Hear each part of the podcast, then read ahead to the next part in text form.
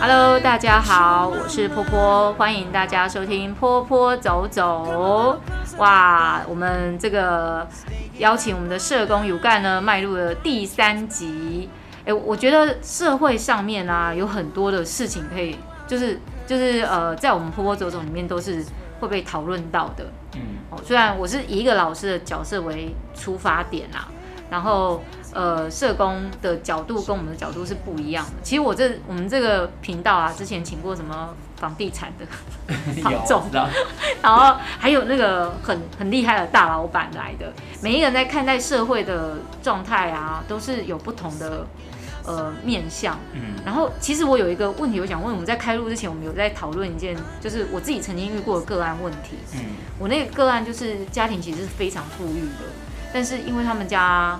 老大老他们家生了两个小孩，老大就是有呃发展迟缓，然后那个发展迟缓就是他他就算到了呃我那时候教他教到好像小学不知道几年级，但他的身身呃身体身体一直在成长，但他的心理一直停在三岁，嗯，就是所谓我们讲的智能障碍的部分。但妈妈从来都没有说他是智能障碍，只有说他是发展迟缓。对，这个迟缓很迟缓，很长，很长。那妹呃妹妹是很聪明的，就是很聪明到就是有一点早熟。那我一直想知道一件事情，就是像他们这一种，因因为这个孩子啊哈，家庭是这个呃应该怎么讲？这个家庭的特别特殊在这里，因为他们家庭很富裕嘛。然后呃，这个家里对于男生的期待重于对女生。明明这个妹妹是没问题，很很健康，很 OK。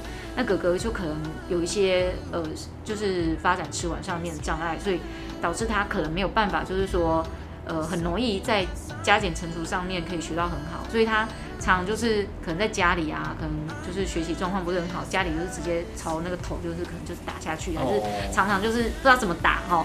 那我我是没有看到他身上有什么很严重的淤青，很明显的伤，哎，对对，没有很明显的伤。然后妹妹就跟我对啊，在家里常被打，那那个什么几加几都不会写这样子。嗯。啊，那我呃，我是想问一下，像这种状况，社工也会介入吗？因为因为我知道你们通常介入就是比较多是。呃，经济弱势的比较多，像他们这种是经济优势的社工有有呃会有介入的机会吗？会啊，会啊。他们让你介入得了吗？应该说，如果以刚刚呼巴掌，对，打头，打头，嗯，应该说头部是一个比较严重的，应该说我们会觉得危危机程度比较高，因为有脑嘛，然后有的人可能呼巴掌呼没好啊，就是耳鸣。或者是耳朵也会有可能，就是耳膜被对，所以头部的，但比较困难的事情是，一个是他没有伤，对，但是另外一个，但是如果有被看到这件事情，maybe 会成案，对，maybe 啦，因为那个就会变成是呃，有人去。因为我们都会有调查，调一定都会有那个呃虐的调查，对，所以如果他的如果调查事实的证据是够多的，对，那有可能就会成案，那成案就会有社工去介入。哦，那呃少保护的呃少保护法它是它是有强制力的，所以他必须要接受访视。哦，嗯，我我是觉得说他家长就是打他是有点就是恨铁不成钢啦。就是朽木不可雕也的那种概念，嗯，因为这孩子他一出生就已经有些先天条件已经被设定好了，你也没办法依照后天的那种再多大量补习，他也没办法像一般正常孩子那般的进步，嗯，但是妹妹却是非常的优秀，优秀的正常，她甚至有时候她的。绘画风格都蛮早熟的.我们我也跟他玩过一些有有一些像游戏治疗游戏，我想就是，哎、欸，有时候测试看看，就是呃以一个老师的关心的角度啊，我希望可以让妈妈旁敲，就是旁敲侧击，让妈妈知道说这这个小女孩是需要被关注的，因为我们玩那种娃娃屋啊什么的，她都会。我请他布置这整个家，他永远都是把他哥哥摆在离爸爸妈妈最近的地方，甚至就在爸爸妈妈的床旁边，就是摆床的时候，然后他永远都是睡自己另外一个房间。然后妈妈来的时候，我就会跟妈妈说，妈妈有时候看的就是心有戚戚焉，就是会有点沉默。然后我就想说，其实我不是多管闲事，但是毕竟他是我的学生嘛。然后我就在想说，我有什么？我那时候在想说，有什么方式可以帮助他们？然后我觉得可能社工、社会、社会辅助是一个方法，可是通常像他们这种很有钱的有钱人啊，他们会愿意接受吗？但我觉得波波刚刚讲的那件事情，我就觉得你做的事情就是一个很棒的帮忙的方式，嗯、因为有的时候孩子可能很难明确的去表达他的需求。嗯跟他的想要，对，那 maybe 孩子即使他跟你玩这个游戏，或者是画了这样的图案，对，他可能也会跟你表达说有这样的状况。哎、欸，对，我们画鱼缸啊，把家里都变成鱼，嗯、那哥哥永远都是连在妈妈旁边的，他永远都是在鱼缸的最角落、最底层呢。以呃，大家如果知道那个呃游戏资料里面有一个鱼缸的那个绘画的游戏方式，对，他就是。想要知道你自己在这个家庭里面的家庭的呃关系，嘿排序，他永远都把自己摆在最底层。最高层的爸爸，再来妈妈，再来哥哥，他永远都是最角落、最底层的。但我觉得这是很好的解读，就是孩子可能把他的状态表达了，嗯，但他可能心里面讲的那个跟家里的成员的疏离感，对，或者是他自己一个人的那种孤独感，对，这种事情就是可以透过我们这些看得清楚或者看看得懂的老师，或者是社工或者是助人者，对，告诉家长有这样的状况。那家长会有多一个层面去做醒思，或者是说做调整的空间。嗯啊、那另外一个部分是，像我也会跟孩子做一些绘图上面的一些分析，嗯、或者是工作、嗯、当一个工具这样。对。可能还没有到治疗的程度啦。嗯。但我也会透过这样的方式跟孩子谈他一个人的感觉是什么。所以有的时候也可以透过这样的方式，让孩子可以多说一些他自己心里的感受。那这些会更具体的可以跟。家长去做分享，嗯、那当然，因为我们可能是一般，嗯、可能如果是给艺术的老师啦，嗯、那可能老师要做到家族的会谈，可能会有一点点的困难。对。但是这种讯息上面的传递或者是一些分享，我觉得是对，可以帮助到家孩子。那你你的个案里面有没有遇过那种真的很富裕的，但是送进来变成是你的个案？有有有很多很多有富裕的，嗯。打小孩，不要我想要，因为那个各自要隐秘。哦，对对对，呃，有很多社经地位，就是很高的，社经地位好的，嗯，但是他通有些是，一个是疏于照顾，就是可能跟孩子的关系比较疏远，对，然后有的是他对于他的孩子的期待是比较高的，哦，嗯，那可能对于呃行为上面啊，对，或者是。但其实还有很多的议题也都可能啊，比如说夫妻关系冲突，然后间间接影响到孩子，所以其实不会不见得是，嗯，我觉得儿虐这件事情跟社经地位来说，它没有绝对的关系，嗯、但它可能会。跟比如说经济弱势上面可能会造成他照顾孩子上面的一些压力，这是这是有可能的，当然是没有问题的，但不代表他没有经济压力，他就没有其他的压力来源，造成他在管教上或关系上面的处理的问题。婆媳也会有一种压力，对不对？也会。哦，或者是。其他的外力小三 什么的，就是呃，如果简简化来说，就是家庭成员之间的互动都会影响到彼此之间的关系跟互动模式。嗯，如果我们以家庭结构来说啊，对，我们很常会在讲同盟，就是可能。哪些家庭成员会站在同一国，啊？哪些家庭成员会在另外一国？然后哪些人会出来做中间还夹的动作？是是。所以那个动力上面的分析跟家庭的状况，你很很很常会在不同的家里面看到类似的情形。嗯。然后呢，你可以看到一些预见的情，可以预预想会有一些的状况。哦，那如果说因为个案这个其实有各自的那个呃保护啦，我们不能讨论太多个案细节，对，就是只能。呃，提供大家一点点概念，知道说，其实社经地位很好的，也会有需要社会辅助呃介入的时候。因为很多，其实我比较好奇是这些他们会不会愿意啊？因为像我刚才讲的那个我那个学生的个案啊，我也曾经想过，是不是可以透过什么机构可以去帮助他们？所以我旁敲侧击问过妈妈，就是就是哎，我先比如说哦，我们今天玩一个游戏哦，让妹妹。布置家里，让妹妹诶布置的很特别，这样，然后呃，就是去跟妈妈聊天，然后知道说她有没有类似社会辅助的这个部分。那但是妈妈通常只有提到，就是说呃，哥哥是有在做课程的，他们只会说他有在做课程，他们不会讲早疗，对，他们永远都会直接讲课程。嗯，然后那这种状况，我可以听起来就是说，其实他们是没有。社会社会辅助的，因为他们会觉得他们是属于可能经济地位很好的，他们应该可以自己来。他们有一些人会觉得，因为我跟那个家庭啊，那个呃爸爸妈妈人都很好，嗯，然后对孩子其实是我觉得他们对孩子是真的很用心的，要不然他们不会还特别把他送来这样。但是就是说，他们可能会觉得他们是属于。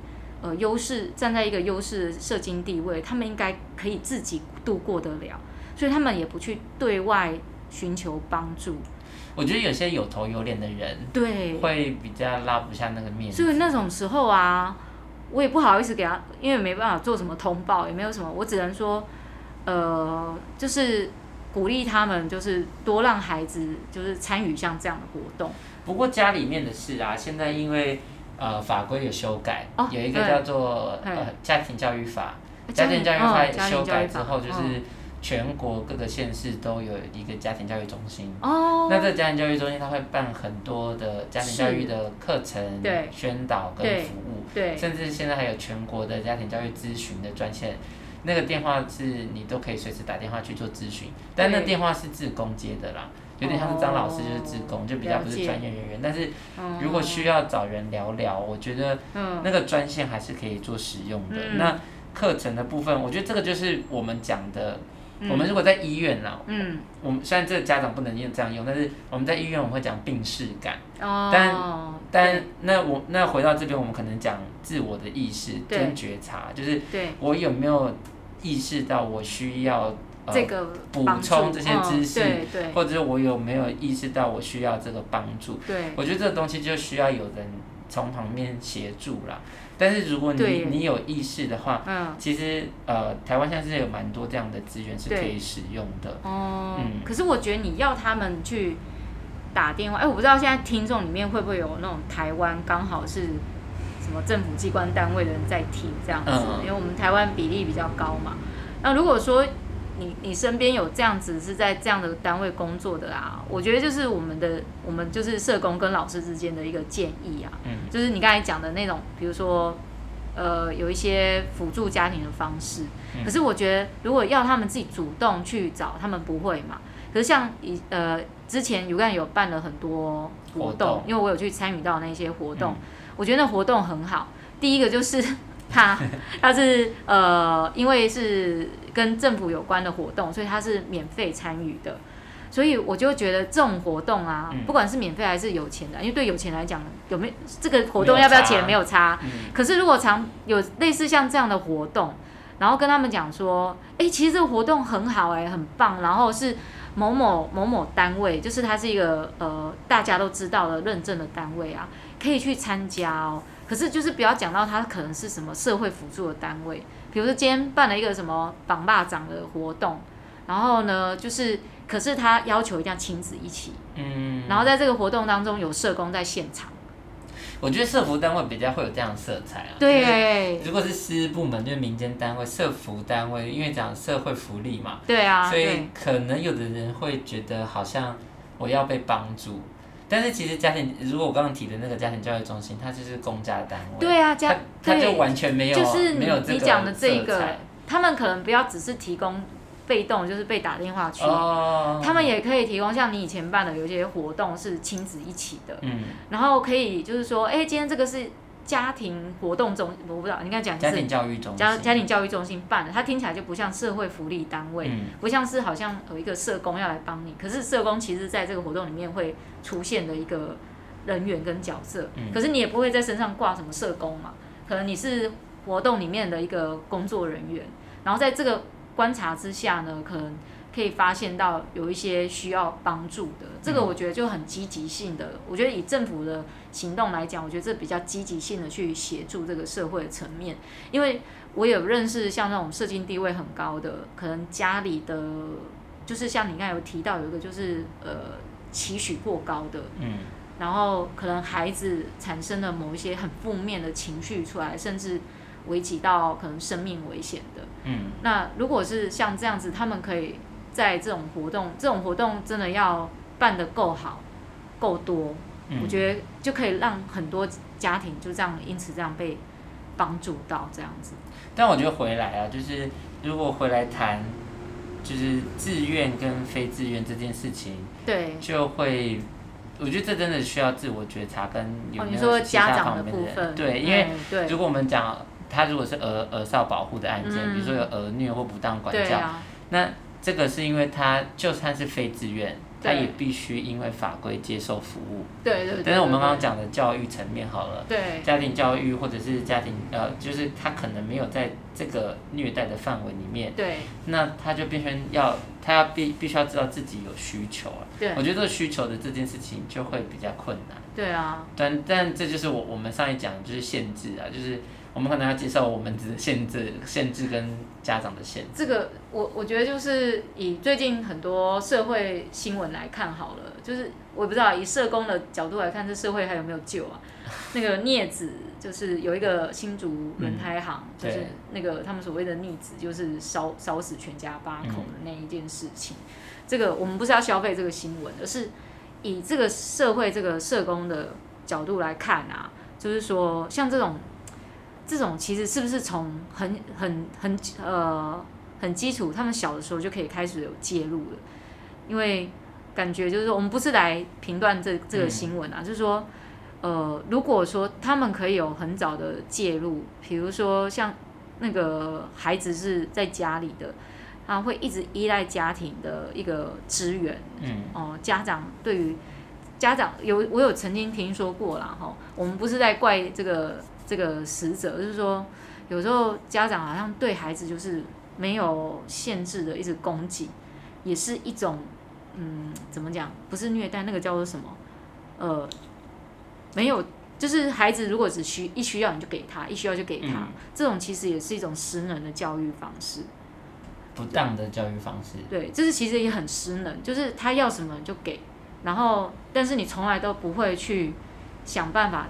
要求他去做一些改变，比如说，呃，我认识那种家庭，可能就是说，呃，家里有只有一个独子，然后家里可能经济还不错，就跟他讲说，以后这些都是你的，所以这个独子就可能都一直都不工作，然后有工作也做没有很久，然后就会辞职，因为他知道他还有后面的很大资源。但我觉得还是回到家庭的问题，就是对。回来核心根本就是他为什么会觉得孩子有需要就要给他，嗯、或者他全部都要给他，一定还是有他的心理动机跟后面的一些状况，或者是有的人可能像我，我有一个个案是他老来得子，哦、他就觉得他什么都要给他，什么都要给他最好的，所以他也他也觉得啊，他就一个人，所以他也他他从小就跟他讲说，我的所有的一切就都是你的，但我觉得这个东西就会比较困难，就是。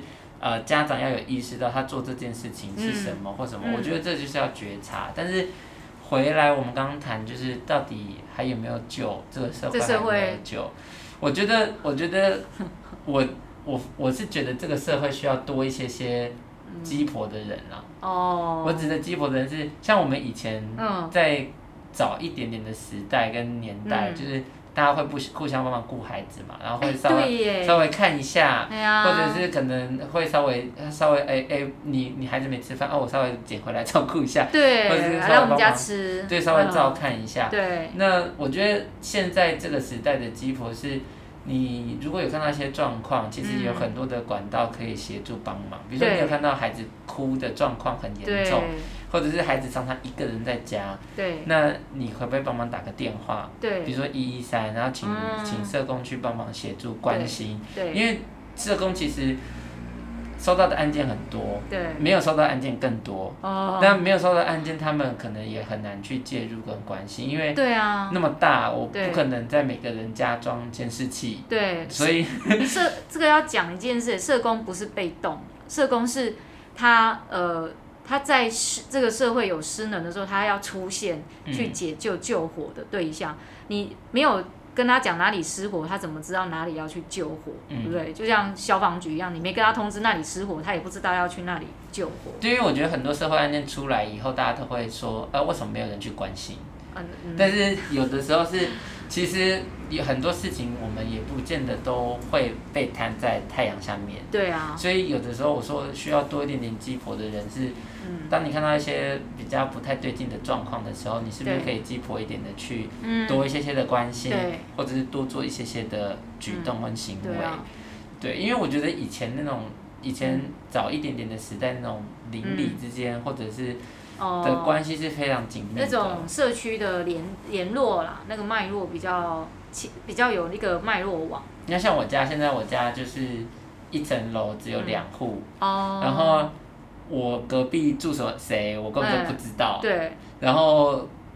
我以前在更早，在大学的时候住那个住住在住在外面租屋的时候，嗯、我有时候还会听到楼上就是有那种人家拿头去撞墙的那种声音。哎呦我的天哪！对，那然后念书念到不耐烦。那你要不要打电打电话？就可能。因为我我不是听到他自己撞自己墙，是抓另外一个人头去撞墙。哦那个真的也很恐怖，所以那是谋杀的吧？所以就是你觉得你会这个时候你会不会愿意打电话？嗯，那这件事情就很重要，就是如果真的发生什么事了，嗯、然后嗯，maybe 大家会来检讨说为什么没有人来关心，嗯、然后因为当然那个东西。通常一个事件发生，它的它的脉络会很多。对。那那个脉络是慢慢，就像就像波波刚刚讲的，就是、嗯、是不是从小就可以做一些预防，或者从小就去做一些关心。对啊。然后不要到那么大了以后才发生这种遗憾的事情。遗憾，对啊。但是有没有人在前端的时候就对就就去多一点点的关心？你讲的蛮好的诶，鸡婆。不过这个社会可能像现在社会异端那么多啊，可能大家不太敢这么的鸡婆。但我相信台湾社会。就是鸡婆人还是很多的，嗯、只是说你要用对方法去鸡婆，得懂得保护自己的方式、啊。对对对，你要先懂得保护自己，你再才有办法再去帮助别人，不要在太暴露自己的状况之下去帮助其他人。因为有我们也听过那种案件啊，隔壁小孩快被打死了，然后可能邻居报警，那爸爸拿菜刀来杀邻居的也有。就是就这个社会有时候就是，我觉得不知道为什么，你像讲 COVID nineteen 这种都可以爆发的事情。嗯然后很多很多的新闻案件，我觉得现在我们在看新闻啊，有时候都会有点胆战心惊，就是那种犯案的手法，嗯，就是那种报复的方式，还有就是像这个，呃，烧全家就是烧死一死就是八个人哎，那他难道不知道这里面还有他自己有亲生的孩子，他自己亲生的孩子有三个，嗯，就会觉得说怎么会？怎么那种手法会越来越就是越可怕？嗯，就是以前就是你现在听到会有逆子，可能拿菜刀，还有什么养子啊、砍啊、骂啊什么什么的。我觉得社会案件太多。可是如果像你讲说前面最前端最前端的时候，他们可能这些人还只是在小孩的时候，如果有人伸手去帮他忙，有人报案啊什么，因为现在现在的社会其实。反而帮助很多，像你刚才讲那个家庭教育中心，或是一一三，嗯，哦，甚至是警察局什么的，对，你现在能够协助的单位真的太多，所以我们就是有时候，呃，在呃能够保护自己情情况之下去保护别人，我觉得这个蛮重要。哎，我们家那个门口啊，邻居他老是让他儿子脱光鞋。在一堆泥泞里面走来走去，那个泥泞是人家在挖化粪池的那种泥泞，我是不是可以报警还是打一一三啊？哎、欸，那个化粪池里面不知道有多少的那个挖出来的土，不知道有没有那个细菌什么？但这好像有点蛲虫，这样好像有点难了、啊。我就觉得我看到他那样，没有那个应该是教养方式太过太 free 了吧？他让他。儿子，那儿子才五岁吧，嗯、就这样让他光着脚，然后去踩那个人家挖化粪池出来那个土，让他儿子在玩那个土。我觉得爸爸脑袋是不是有点 有问题？但是我们回我们回来这个问题，好想好想打一一三哦。我们回来这个问题好，就是呃，其实其实如不管是我们打一一三，或者是在线上有个通报，就是关怀一起来，它其实同样的都是到家庭报呃家暴中心去。对，那。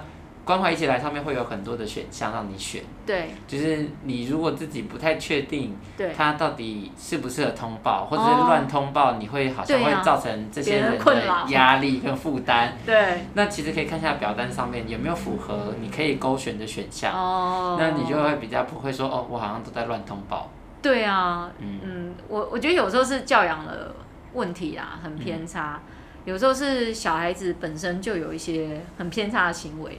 那种我都觉得，呃，我不知道是要通报那个一一零还是一一三。我们自己有时候会遇到那种很皮的小孩啊，然后对你讲话也是超级的一种不礼貌到一个极点。这样，我都很想跟他说，比如说，他会那个孩子就是有点，我我觉得他看起来就是一个很 peace 的小孩。他拿掉口罩，我看啊，就是很可爱一个小孩啊。可是他常常会动不动就对人家动手打人。要不然就是摸女同学的胸部。哎哎哎哎，这个我就跟他说，哎、欸，我要叫警察哦，你这个动作。然后他们辅导老师就会说，就会叫过去，然后小雨大意跟他讲，这样是不行的，这样。然后以为他不会做，下次又给人家乱摸。所以我就想说，他家里到底在干什么？这个我要不要打一一三呢？那个孩子会随时就是别人可能只是，然后小小学生走路有时候，因为他们毕竟还在发育，有时候会不小心会碰碰撞撞，嗯、然后别人只要不小心碰到他，他就动手打人家，回人家一拳。但我会比较好，哦、像这种我就比较好奇他家里的互动方式。对。家庭成员之间的互动方式，或者是他从哪里看到这样的互动方式，对，那就会有很多东西可以讨论。他只要一被人家不小心侵犯到，哈，同同学不是故意的，他就直接就觉得别人在打他，嗯，他的直觉都是别人在攻击他，嗯，所以我想说，到底他在家里被攻击多少次，会被？误会到别人，只要不想碰到他，就觉得他被攻击。但这可能就是心理师的领域了，这是心理师会、嗯、这这已经不是不知道社工的。应该说我们也会处理啦，对只是如果要深入的探究心理议题，嗯、那对心理师一定会比我们更专业。哦，这个这个案例啊，其实我有跟他们老师。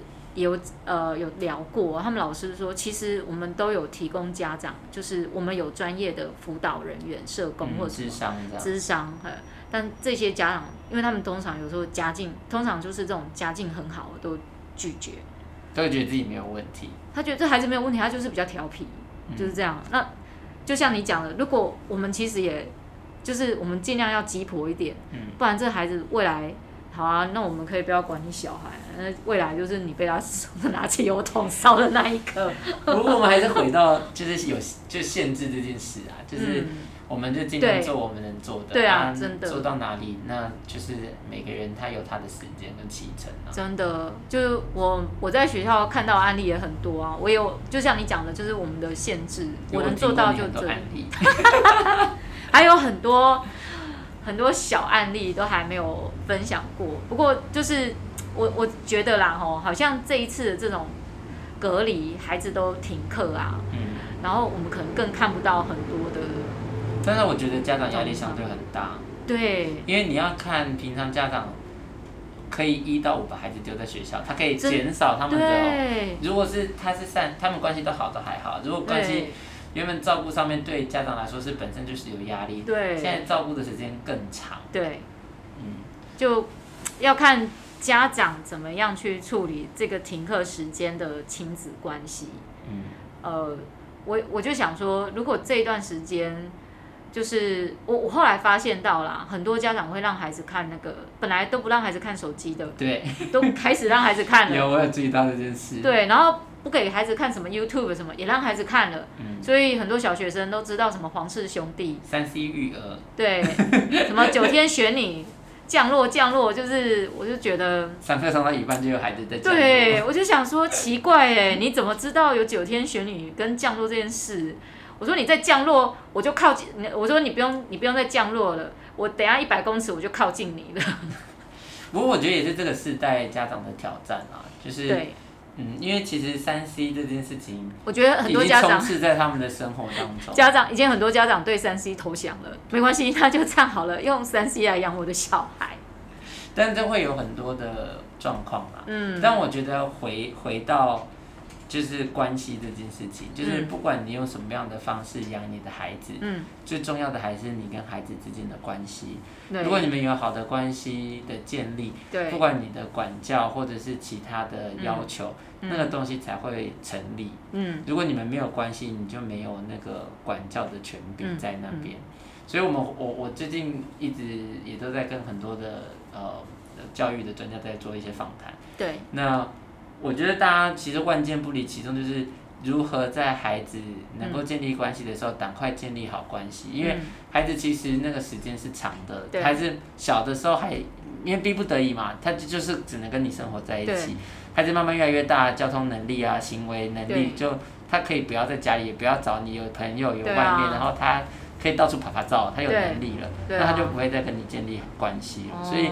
那个关系的建立必须要从小赶快建立，然后很多的小事情可能不要觉得他们不会成为一个、嗯、嗯，不会成为未来的问题。对，很多东西都是这样会慢慢发酵。嗯、就像刚刚前面讲的那个案例啊，就是画图，对，就是常常被家长。家长跟都会跟另外一个孩子在一起，他自己被分开的那孩子，哦、其实如果他发展的好，嗯，他可能就会长出他自己的样子，有力量的样子，因为他想被看到。对。但是如果长得不好，他缺爱跟关注的那一块，他就会在外面找。对啊，那如果找到一个对的对的人都还好，找到一个不对的人，或者是找的时间太早，对，国中就找到一个爱他的人，那就生儿育女去了，对，那就会很麻烦，那他就会有，那他他就会来参加到我的活动，也不是，就是其实每个人就是，所以这件事情就真的很看造化了，哦，所以有的时候我们必须要在前端的时候就先把这件事情顾好。所以你觉得这社会还有救吗？会啊，还是会有。嗯，我觉得就是我们我们就是因为还有救，所以你还在做社工。那其实我没有，我我我我觉得社工都不会再抱持的就是拯救的心态啦，嗯、因为那个是我们做不来的，我们只能多一点点陪伴，然后多一些些的影响。对。那那个影响的程度到哪里？对。那我们就尽力去做。哎、嗯欸，可是做社工之外，就是你服务个案之外啊，你们有没有什么？工作上面会遇到的困难，比如说要开始讲，要开始讲一些抱怨的抱怨，对啊，我们也要知道社工会有哪些困难啊。我觉得社工的困难，因为我们之前看到有社工还要被要求要回回扣他的，呃，回馈他的薪水回去，对不对？我们没有啦，我们没有，对，你们没有，我们没有，你们那个单位没有，我们机构还算健康，在这个体制上面，但是确实啦。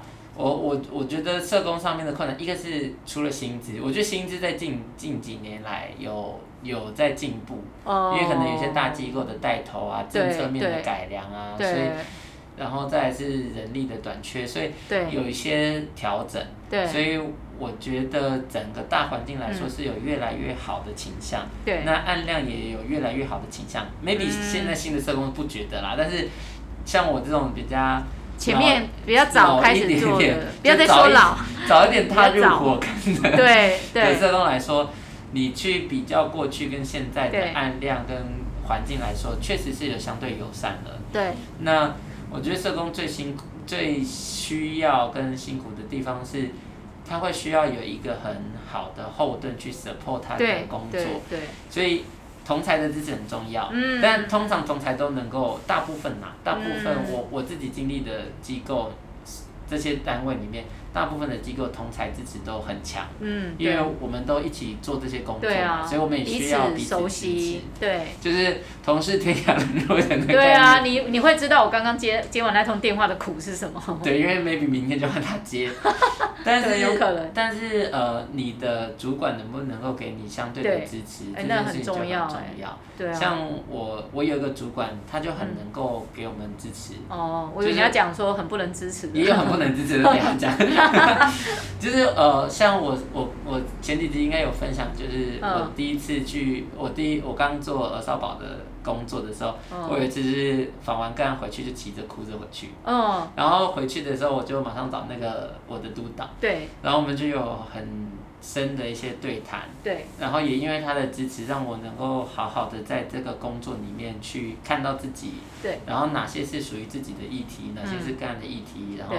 我能够去处理好我的情绪，然后也能够去面对我的工作。对。然后我在面对很多工作问题跟压力的时候，我都可以知道说，哎，这个主管可以给我力量，跟我讨论。所以这个是这是很好的 nice 的主管。但是有的主管是，然后后面有碰到不好的主管，我们那个办公室后来全部的人都离职了。他的不好是怎么样？没有办法做精神上的 support 而已吗？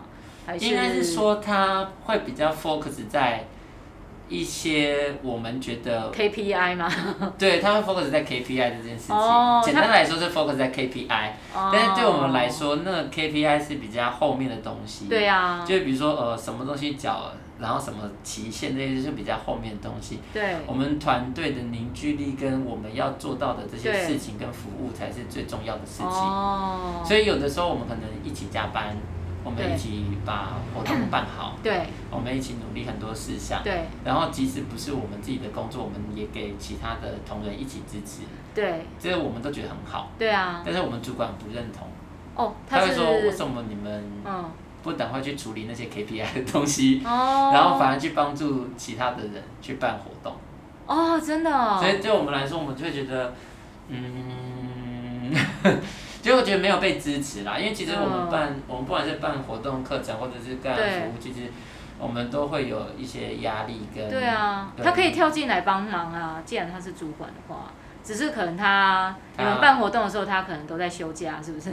他可能意愿没这么高啦。他比较不喜欢做这么麻烦的事情，他就觉得我行政工作做好就好。嗯，甚至是。我以前每个每个呃，因为我一一个月会去高铁站接老师一次。哦，对，那时候有个人超好的，然后每次都来接接我，哎，我都觉得超不好意思。然后我每次回去的时候，主管就会跟我说：“嗯，你要不要叫老师坐计程车啊？”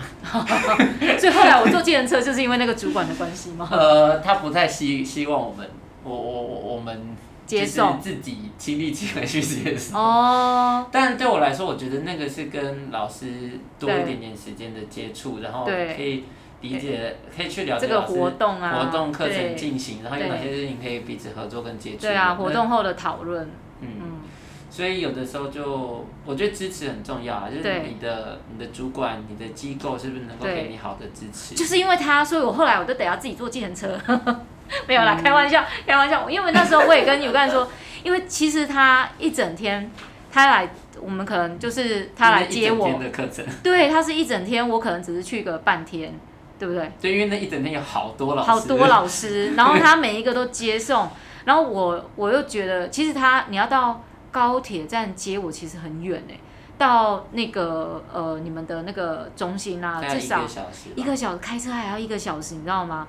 所以我我就觉得他送我到高铁站也要差不多一个小时，有有时候那个是可能下班接近下班时间，嗯、所以我都很不好意思，我都跟他讲说，你这样会不会很辛苦？我很怕他开车回去的路途，万一怎么精神 疲劳驾驶什么的。所以那个时候我就想说，哇，这样后来后来哦，原来你们主管也不喜欢这样子。他就会希望有很多东西都简略，然后你去把时间移到他觉得重要的事情身上。哦，可能他不是执行者啦。对，但是他有的时候我们觉得重要的事情，比如说我们很在意家庭能不能拿到更多的物资。对对。Maybe 不是更多，Maybe 只是就是该该基本的，对，因为也没有什么该啦，因为其实我们只有给他们钱的部分，让他们可以去。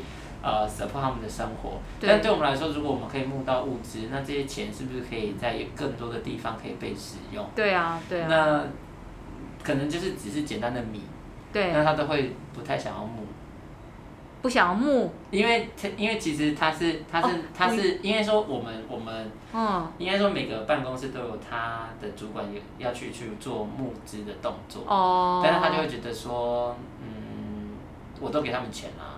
为什么还要募资？对，但是对对于我们以前的社工来说，嗯，这些东西当然家长可以把钱运用在更好的地方，嗯、对啊，然后再是我们也可以透过这样的方式跟家长有好的关系的建立，然后嗯，但我们帮他做这件事的，然后可能。因为我们其实执行力蛮强的，这些社工执行力蛮强。嗯、然后有一次我们募到超多米，多到我们办公室其实就有点快放不下。哦、然后他就开始被他念。啊，他这样会被念？他说：“你们这么有能力募那么多米，然后没有发不完，嗯、然后然后但是因为每个月都还是会发。对。然后就说你看那么多米，然后在那个空间，然后不会发，然后就会换换我们被念这样。可是他身为主管，或许他不适合走。这种社福机构的单位，我觉得他可能比较适合一般公司。我觉得他，我觉得他他的优点是，他很有效率的，可以去处理很多。如果讲 KPI 好了，这些东西都他都会很，对他来说是很轻易能够执行，而且一定都会到位。对。但是人为这件事情对我们来说就会少一点。对啊。但是其实社工的工作会需要多一点点的人为跟情感上面的支持。真的，不然你做社服干嘛呢？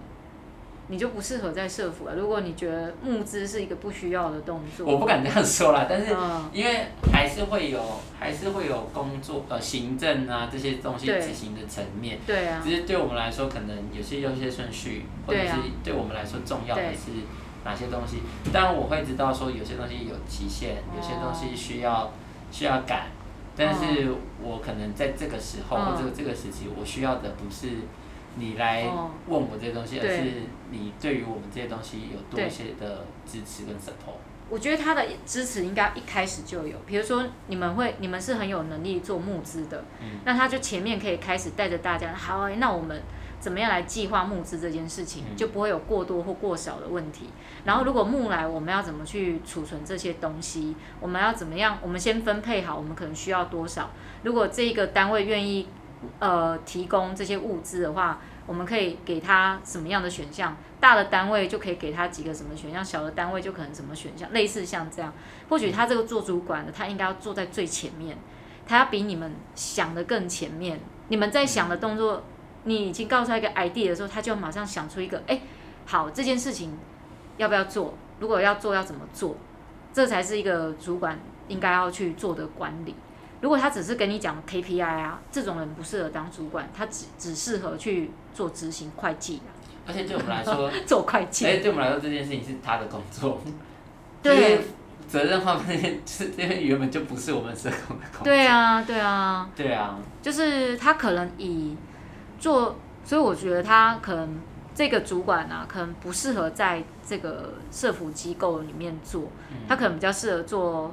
什么别的国家企，哎，不是不是不是国家，别的企业单位的工作，可能跟人味比较没有那么接近的工作，不是说他工作能力不好，或者是他不是一个好的主管，而是可能这个工作很需要你比这些社工更有呃广大的那种那种设想能力，我觉得不容易啦，他他可能经验也不足，我在想。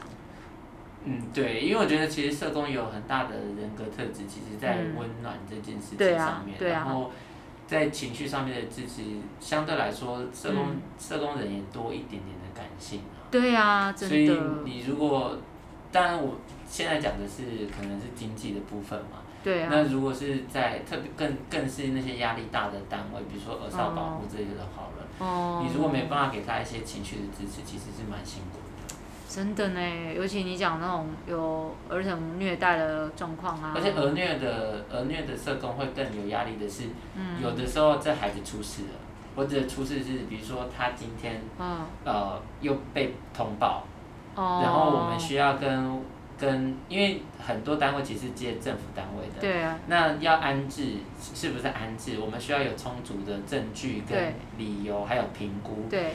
呃，社政的呃社会局那边他才会决定说要不要安置，对。因为安置也有床位，然后安置也有危机程度的先后考量，对，所以安置其实没有那么容易，对，所以我们必须要有很充足的说辞跟说服他们，他们才会看到这些东西说，说、嗯、哦，这个你做了，这个这个你做了，这个你也做了，嗯，然后好，我把孩我我我我帮他帮一个找找床位，让孩子能够去安置，嗯、那这个过程其实有一点点像在打仗。